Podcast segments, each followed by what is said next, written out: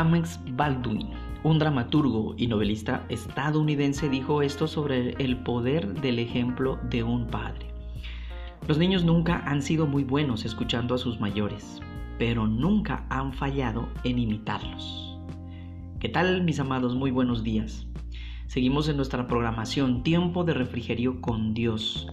Seguimos en nuestra reflexión de la guía de oración para, para padres y en este día el enfoque es el poder del ejemplo. Así como James nos eh, comunica en, su escrito que los niños nunca han sido muy buenos escuchando a sus mayores, eh, la Biblia también nos habla de que mejor es imitar el carácter, imitar el ejemplo. Dice Efesios 5 del 1 al 2, por tanto, imiten a Dios como hijos muy amados y lleven una vida de amor así como Cristo nos amó y se entregó por nosotros como ofrenda y sacrificio fragante para Dios.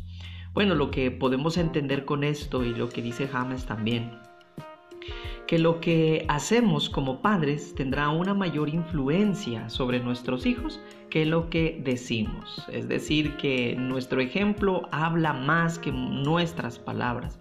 Como hijos de Dios reflejamos cada vez más su carácter a medida que seguimos a Cristo y crecemos en Él.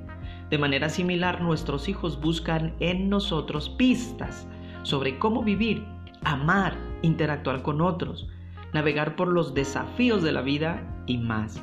Al vivir una vida entregada a Dios, nuestras acciones los capacitarán para vivir de acuerdo con las, eh, los estándares de Dios y, la, y les ayudarán a comprender cómo su palabra gobierna nuestras vidas.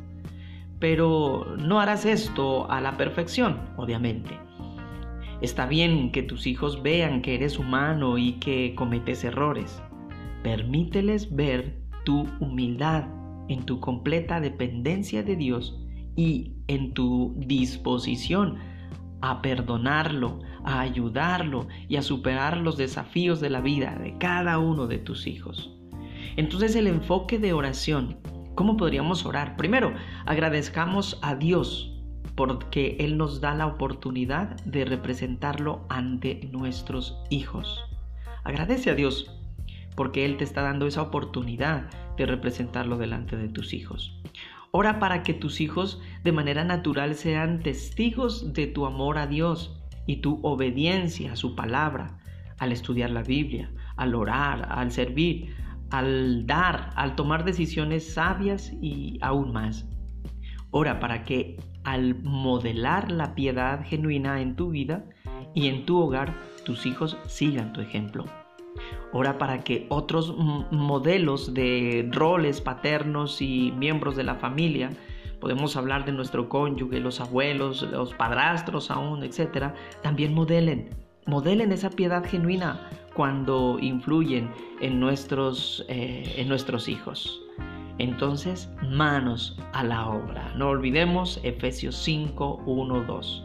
Por tanto, imiten a Dios como hijos muy amados y lleven una vida de amor, así como Cristo nos amó y se entregó por nosotros como ofrenda y sacrificio fragante para Dios.